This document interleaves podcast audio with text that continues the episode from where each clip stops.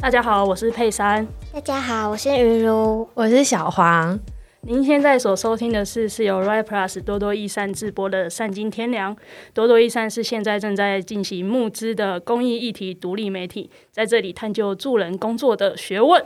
嗯，你今天有自己做一点变化，自己夜配自己对对。大家好久不见，就是隔了一个礼拜，有没有很想念我们啊？也请回答，谢谢。请不要对观众做这种灵魂拷问。就是今天也算是跟我们就是现在正在进行的募资有点相关，就是我们今天是要来跟大家聊聊编辑的一天。嗯。但是以前的节目不是已经很常聊编辑在做什么了吗？有，我有特别的回去看，这样就是大部分都在聊编辑的做的内容。我印象比较深是在脱稿的那一题，有谈到很多多多益善的内容是怎么来的。嗯，但其实就是。编辑的一天大概，或者说就是他们的日常发生了什么事情，其实比较没有去聊过这样。嗯嗯嗯嗯。然后这一集其实也是我自己私心很想录的，因为我被就是。一起跟我们聊的鱼露说是妈妈这样，那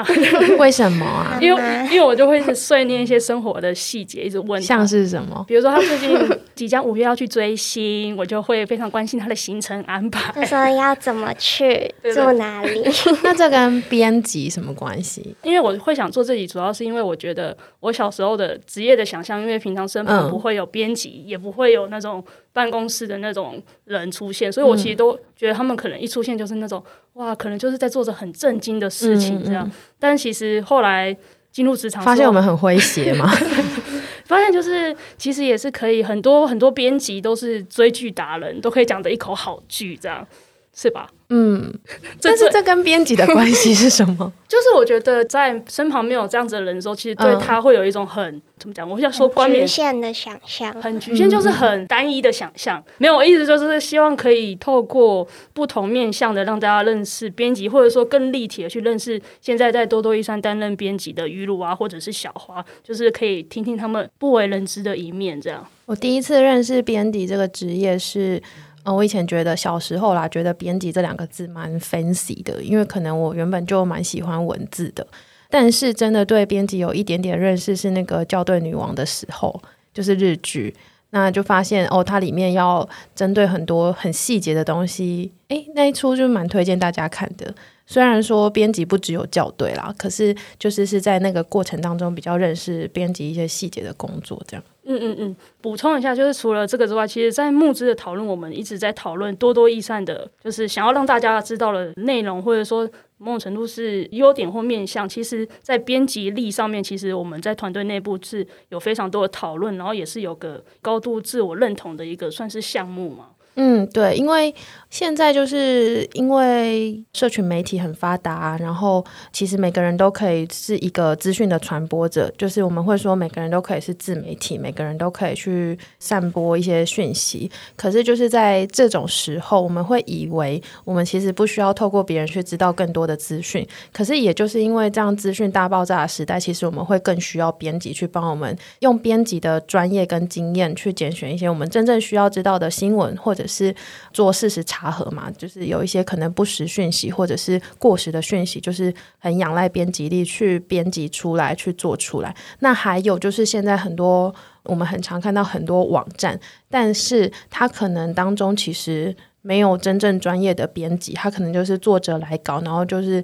完全一个字都没有修就放上去。那这中间就会缺少了，比方说编辑的程序，然后查核的程序。那样的内容，我们可能就是像我自己就会把它认定成是平台，它就是一个像 YouTube，就是我们 YouTube 不用经过别人的编辑嘛，它就是收集了很多素材这样。那在多多益善，我们对编辑力有高度认同，就是因为我们其实已经呃累积了像总编或是其他的伙伴，其实累积起来的年资都非常的长，就是在做编辑这件事情，所以我们有非常高度的专业可以去就是重新的梳理这些内容。那那其实就是多多益善有三个定位，一个定位是就是经验者书写，希望让更多多元的经验者可以加入创作的行列，还有就是就是希望有更多的原生内容的报道，还有就是在累积公益知识这方面，我们希望可以做公益产业的智库这样。嗯。但是其实大家可能可以在我们的官网上面的分类都可以看到，我们其实都是朝着用这三个定位去发展这样。那其实刚刚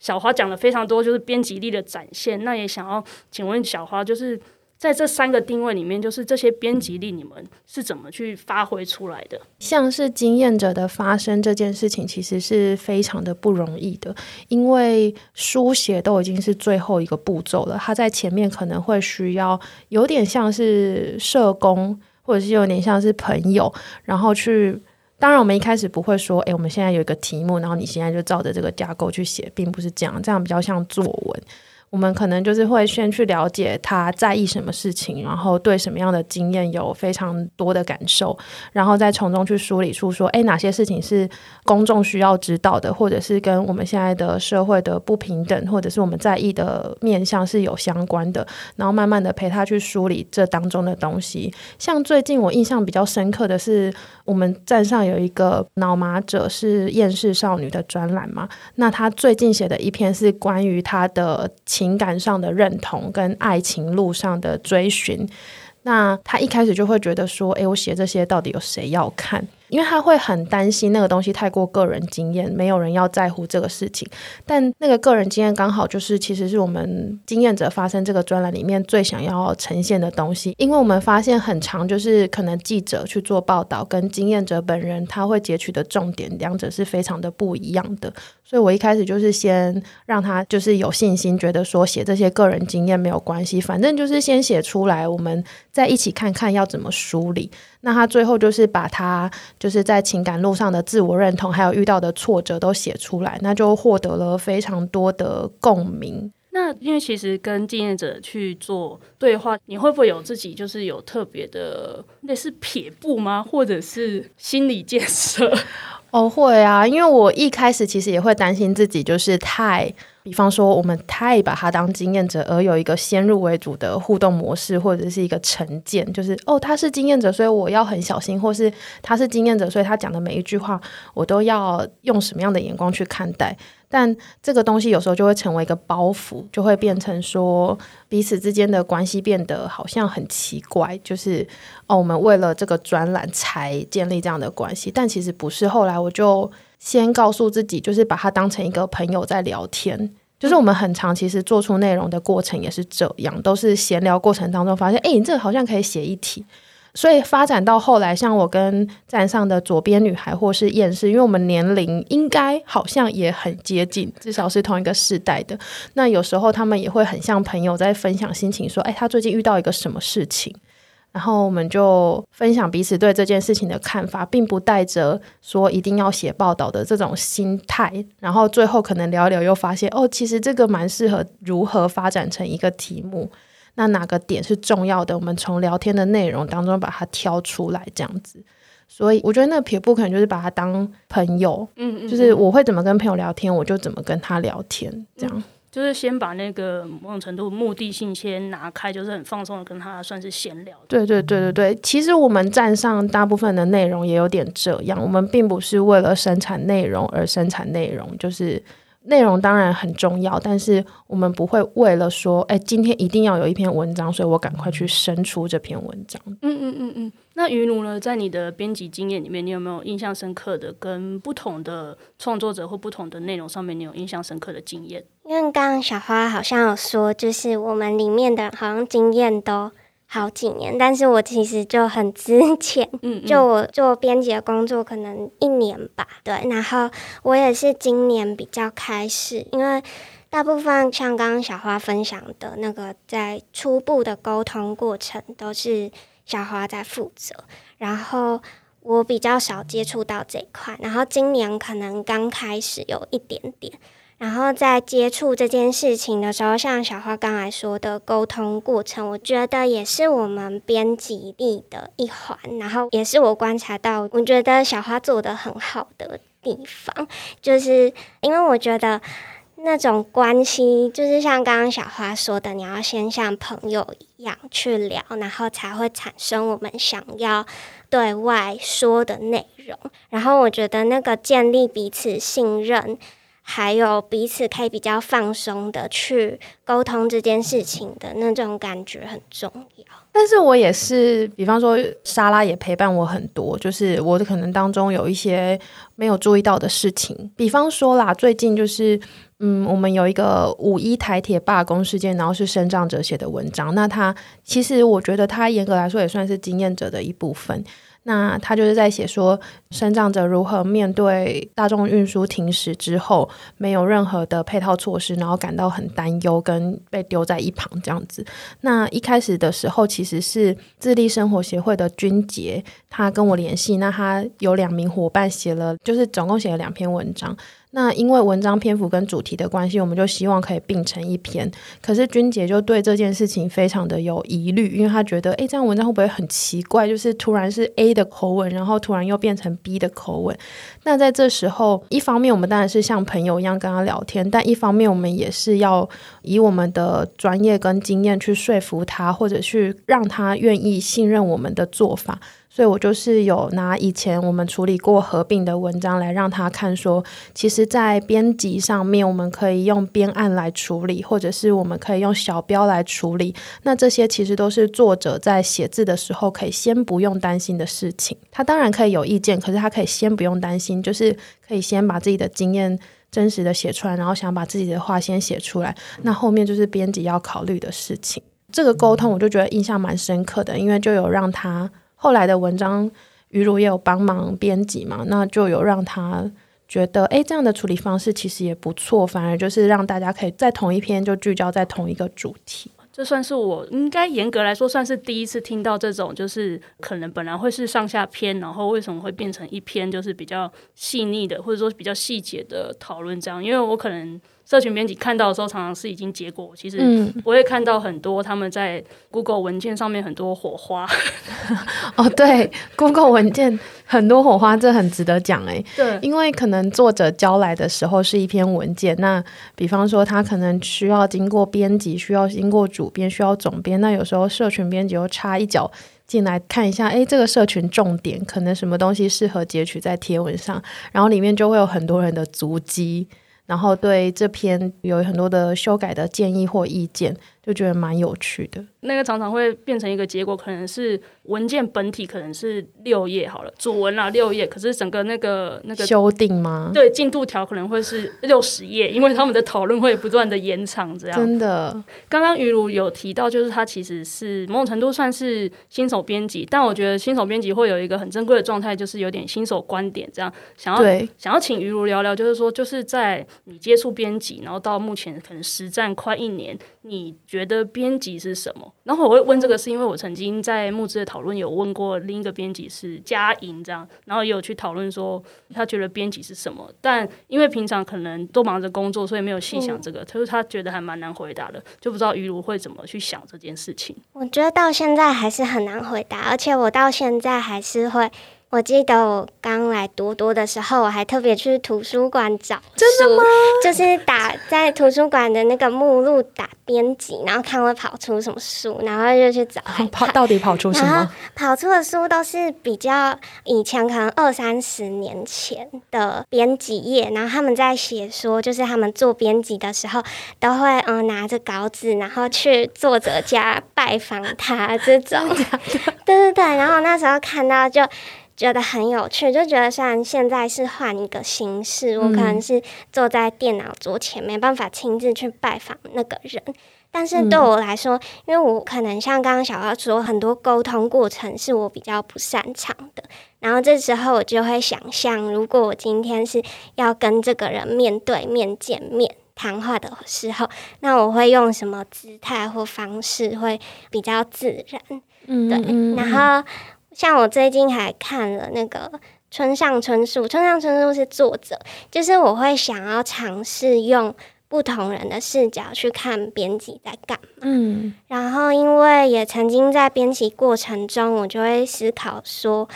因为编辑可能会对某些内容有意见，比如说，我觉得，诶，这边作者可能可以再讲细一点，或哪边可以做删减。但是这其实都不是绝对的，就是编辑给出的意见也不一定百分之百是对的，就是在这个过程可以交流意见。然后那时候也对这件事情想了很多，然后我就看到村上春树他写说。就是他的小说给编辑看了之后，编辑可能只会说：“我觉得这边要增加内容，我觉得这边要减少。”然后村上春树他就是说，他就会不听编辑的意见，编辑叫他加长，他就缩短；然后编辑叫他缩短，他就加长。好反骨哦，这样子对。然后他他自己写说，他觉得自己这样子有点乱来，但是同时又觉得这个编辑对他来说是有用的，因为他给出了。他觉得有意见的段落，虽然他不一定照着他的方式去做，对，我觉得我是会到现在也还不能给出一个很明确的答案，但是我会从不同的角度，或者是也可能是出版社的编辑他们怎么做编辑这件事，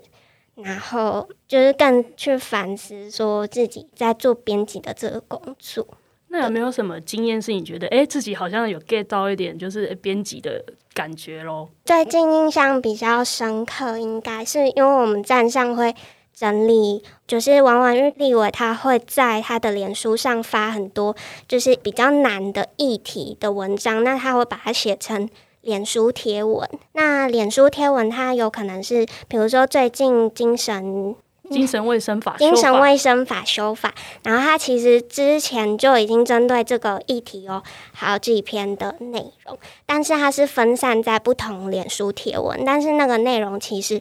都非常重要，所以我们后来就选择可能把它的脸书三四篇的贴文内容整理成一篇，在讲说为什么我们要修精神卫生法。然后在同整的过程就会觉得很困难，因为它不只是议题很生硬，还有它自己分散在它的不同的文章里面，所以它有一些可能会有很重复性的东西，或者是资讯不足的地方。嗯。然后这时候我们就要做比较多的功课，可能是查证，然后可能是想说我们要怎么精简它。嗯。对，然后这个过程就会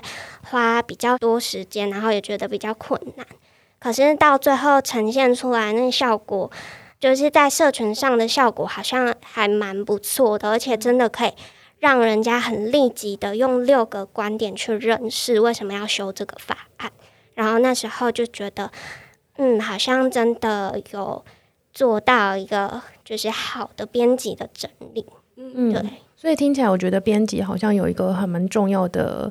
意义是在做转译，对，就是可能我们在跟作者沟通的过程当中，不只认识作者的文章，其实还认识作者这个人的观点，然后可能他为什么今天会写出这篇文章，我们都有至少比读者还要有更多的认识。那我们在处理文章的时候，可能就要综合这些事情，还有我们另一端的读者是什么样的喜好，然后读者可以接受到什么程度，然后读者可以看得懂到什么程度。有时候我们就是要。比方作者他坚持要这样写，其实也没有错。可是我们就会告诉他说：“诶，可是这边如果放上官网的话，我们可能会有什么样的考量？可能读者会容易看不懂，那就跳过，那就会没有办法达到我们看这篇文章的初始的目的。这样子，例如这种过程当中，一直不断的来回跟作者沟通，然后最后才产出大家看到的内容。”那就跟于如刚刚讲的一样，就是它可能散落在很多地方，那我们把它整理起来，就是很大一部分是在做转移，就是让大家可以用更适合的方式看到这些内容，这样。就我印象深刻，那个 Google 文件很长很长，出现就是旁边那个注解，然后会出现，请问这个是在说什么呢？对，或是这是什么意思？对，这我看不懂。那那个看不懂，有时候诶，看不懂有很多意义诶，看不懂有时候是那个他真的看不懂，就是比方说他的措辞跟我们平常。阅读的习惯，这里的我们指的应该是就是大部分人阅读的习惯不太一样，有时候是太专业的术语，有时候是太深的水。比方说，他还没有讲前面比较浅的部分，就已经跳到很深的地方，那大家落了中间那一段就会看不懂。那有时候是这个人的行文方式可能比较独特，那真的会一时半刻无法理解。那或是有时候哦引了太多数据，那就会很容易想要 pass 过去，就觉得太多数字了，看的就头昏眼花这样。就是这个看不懂有很多意义。那像编辑标注出来，就是会希望一方面也是让作者发现说，哎，原来这个有人看不懂哦。然后另外一方面就是看说我们可以怎么样。换句话说，有时候我们会给建议，有时候不会这样。嗯。那就是在这些过程里面，就是有没有觉得哪一个经验是有那种不虚此编的感觉？不虚此编，就我那时候在想，其实是不虚此生，就是觉得编到一个很有成就感的内容，然后就就死而无憾，然后就差不多可以去死，就可以成仙，可以成仙。嗯，有吗？成就感已经很久没有出现了吗？好像。哦，oh, 有一个是我们站上的文章，一直到现在，因为我们的侧栏有一个大家都在看的一个区块，然后那个是最近比较热门的前十篇这样子。那有一篇很常出现在那边是长照政策的十大缺失，不知道你们有没有印象？嗯，就是它很长，过一阵子又出现，过一阵子又出现，可是它已经是很久很久之前的文章了，可能就是刚架站不久。那半年内的文章，那我印象比较深刻是那个，其实是监察院他们针对长照做的调查报告。那调查报告其实很长，漏漏等，真的很长，然后所有的字都粘在一起哦，就是它段落也很长，然后标点符号也很少，然后里面甚至有很多专业术语，跟他们调查的过程都很生硬或是枯燥。那但是它的内容是非常重要的。后来也证明它很重要嘛，因为大家都不管是专业工作者还是一线在照顾的家属，那个文章会一直被洗上来，就代表它一直都有人在看。那我们那时候做的方式就是把这些调查报告就是吞下去之后重新反刍，然后把它列成十点，十点的缺失，就用列点的方式一一的把他们觉得现在的长招政策有什么缺失，用小标题就是简短的小标题列出来，然后再清楚的说明里面的内容。那这个做法，就我觉得是。听起来好像很简单，可是它很需要，就是比方说你要把整篇都看完，你要把整篇都理解，你要把里面所有你看不懂的东西都查证过一次，你才有办法做这个列点的动作，那它才会变得比较好懂跟清楚。那我觉得这个就是我觉得蛮有成就感的部分，因为它就是非常需要仰赖。一个编辑或是一个编辑团队的专业才有办法做到这件事情。嗯，就是小花讲的这个，就在社群上面，就是多多为您摘要今日的重点。这通常都是编辑已经帮我们消化跟就是反刍过的精华的内容。这样对啊，抓重点很难呢，超难的。其实就是因为真的，大家有机会可以去下载一些可能政府部门的调查报告，那真的是。看了就晕厥，就真的他们可能觉得要破万页才是一个调查报告，基本盘对基本盘这样子。我觉得就是，其实我觉得可以去看看，然后再看重点，可能我觉得也会有不同的收获。这样，那就是刚刚其实谈到了蛮多工作上面的内容，嗯、那有没有可能从收稿啦、整稿或上稿的确认，有没有印象深刻的那种突发状况？以前好像讲过，就是。有一次收了稿子，整理了很久之后，才发现啊，他很多东西都是抄来的，而且那个抄是乱抄，就是也没有说抄的，也不是高级抄，反正就是复制贴上。对，真的是复制贴上，然后甚至有一些内容是那个议题里面的大前辈写的那种大的论文。那那个抄就很，这是很低级的错误，就是嗯，他也不是说咀嚼后这边需要这一段的引用而去引用它，它就是抄袭这样，然后很破碎的抄袭。那那一次真的是我印象超级深刻，就是。我也从那一次去学习怎么面对这样的状况，我就有跟总编就是莎拉讨论，然后最后我们决定就是先撤下他的稿子，然后也跟他讲说这个稿子我们不能收的原因。那最后他就消失了，但是我觉得好浪费我生命哦，就是 我花了可能两三天去整理那个东西，因为他就是乍看就是这样一眼的时候，觉得好像是一些很有道理的内容。然后他那个人的履历又很棒，就是他在很多平台都有很多深度内容的分享，所以我们就不宜有他开始整，然后就整下去，才发现就是太糟糕了。这样，这是不是也是编辑也要做一个核实的一个功夫啊？对啊，就是像我们刚刚前面讲的，如果是那种一字不漏就贴上去的平台，有可能啦，我不知道，有可能就会漏掉这件事情，因为当中就是有很多，我细看之后才发现，诶，它的时序，比方说可能一开始讲一九八零，然后后面又讲一九七六，就很奇怪。嗯，那或者是说他提出的某些证据，像我们站上都一定会附原始资料的连接。然后这件事情真的不只是说哦，读者在看的时候，他可以去查证原始资料。对编辑来说，我觉得也是一个很重要的功夫，就是这会帮助我们做到一个查核的动作。嗯，就是去查之后才发现，诶，这个数据怎么是乱拼凑的？前文跟后文是乱拼的，或者这后面的。结果根本没办法解释前面的噪音，这样就很奇怪，所以我们就从中发现奇怪的地方之后，有可能我们会去跟作者讨论的过程当中，就会发现问题所在嘛。那于如有这种就是编到让自己就是碰到让自己心惊惊的时刻吗？嗯，我印象比较深刻的好像就是小花分享这件事，但我不是我自己遇到，我自己好像还好，没有遇到那么严重的状况。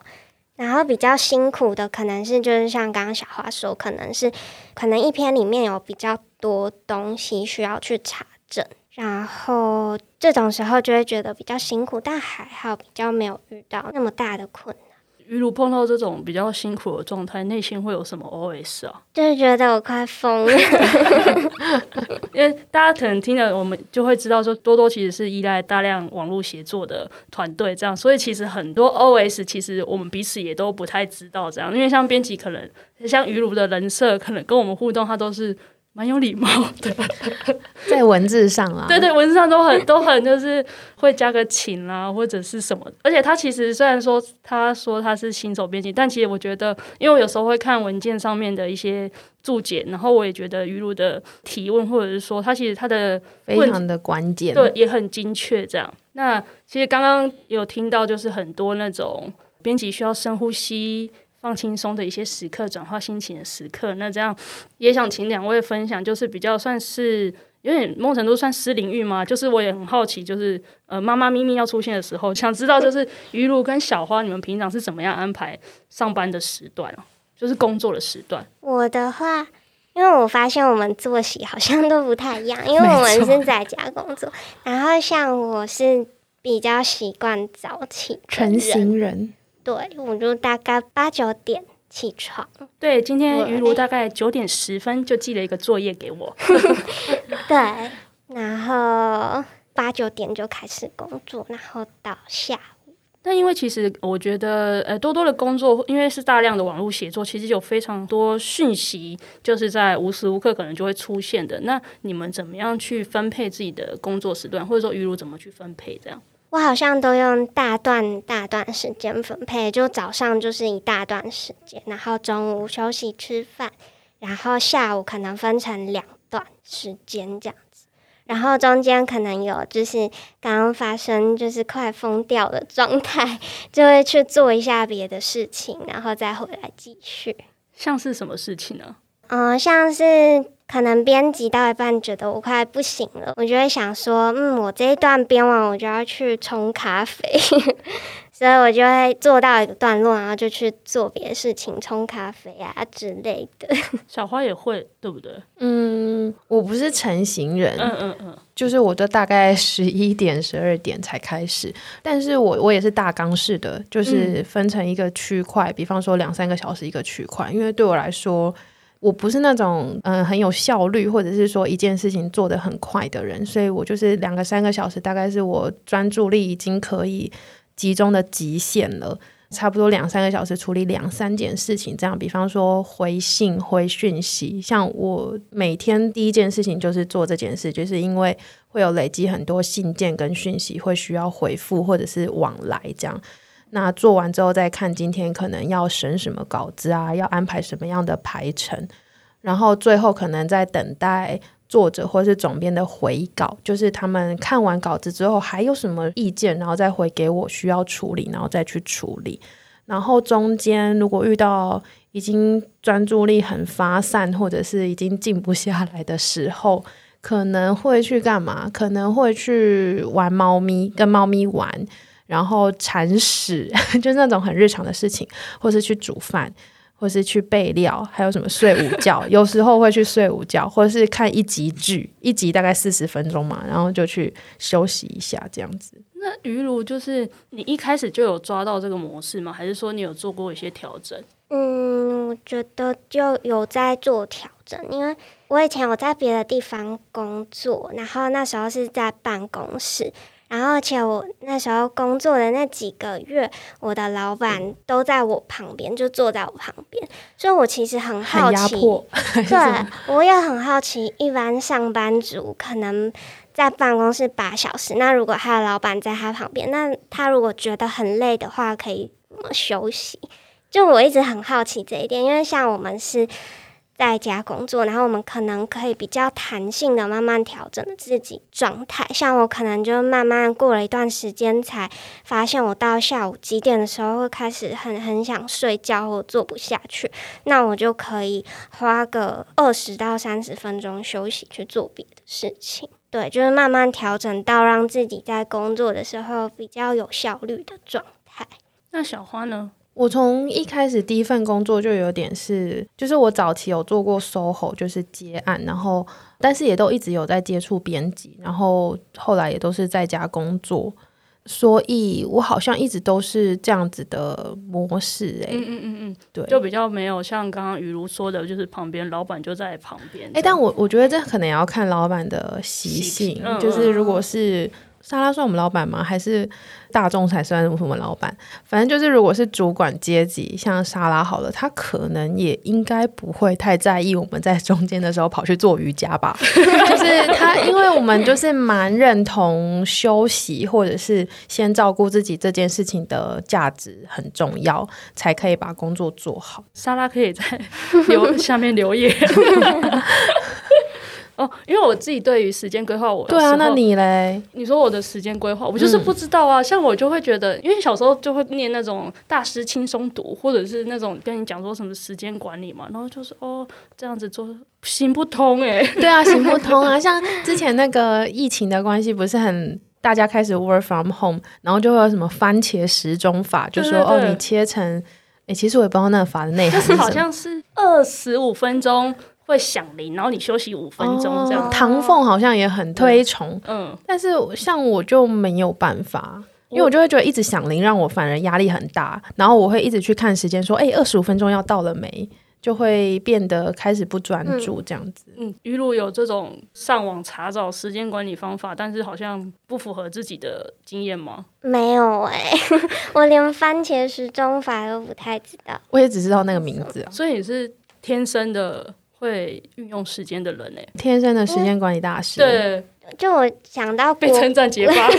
不是我想到国高中的时候，好像是从上大学才慢慢学习怎么运用自己的时间。因为以前国高中放学都去补习班，嗯、然后补习班真的会帮你切割时间，你五到六点就吃完饭，订正考卷。七到八点考试上课，就时间被都被切好，所以我好像一直从大学到现在都还在，感觉到还在慢慢练习怎么自己运用时间。嗯，嗯，我好像。因为我跟于如有讨论过彼此的月亮时间是什么？月亮时间就是哦，月亮时间就是我们群组，我们工作群组有一个模式是休息的模式，然后它的符号是月亮，嗯嗯嗯，是不是因为这样？对对对，所以我们会昵称自己在群组上面休息，因为休息它就不会通知讯息，那就可以标示这个人现在是一个休眠的状态。这样我们说昵称那个叫月亮时间。于如的月亮时间是九点到。六点吗？我有调吗？因为我不知道怎么调，哦、所以我好像我，我好像有问你说，就是你的下班时间是什么？哦、然后他就有问我，然后我好像是抓十点到七点哦。哦，我是抓十一点到八点诶、嗯。对对对，就是因为我们每个人自己定义的上下班不太一样。嗯、对，就会有一个可能透过经验累积，然后有一个说哦，大概这个时候应该就不会再有事情要。啊，常常就是 就天不从人愿，对，就会一个暗哥，对，就会有一个这个时候这样。那这最后这题也是我自己私心想问的啦，就是两位编辑累累，或者是说需要深呼吸，就是做瑜伽。除了做瑜伽之外，还有没有一些你们会做的一些日常娱乐的推荐？这样？我的话，我比较常就是做瑜伽，因为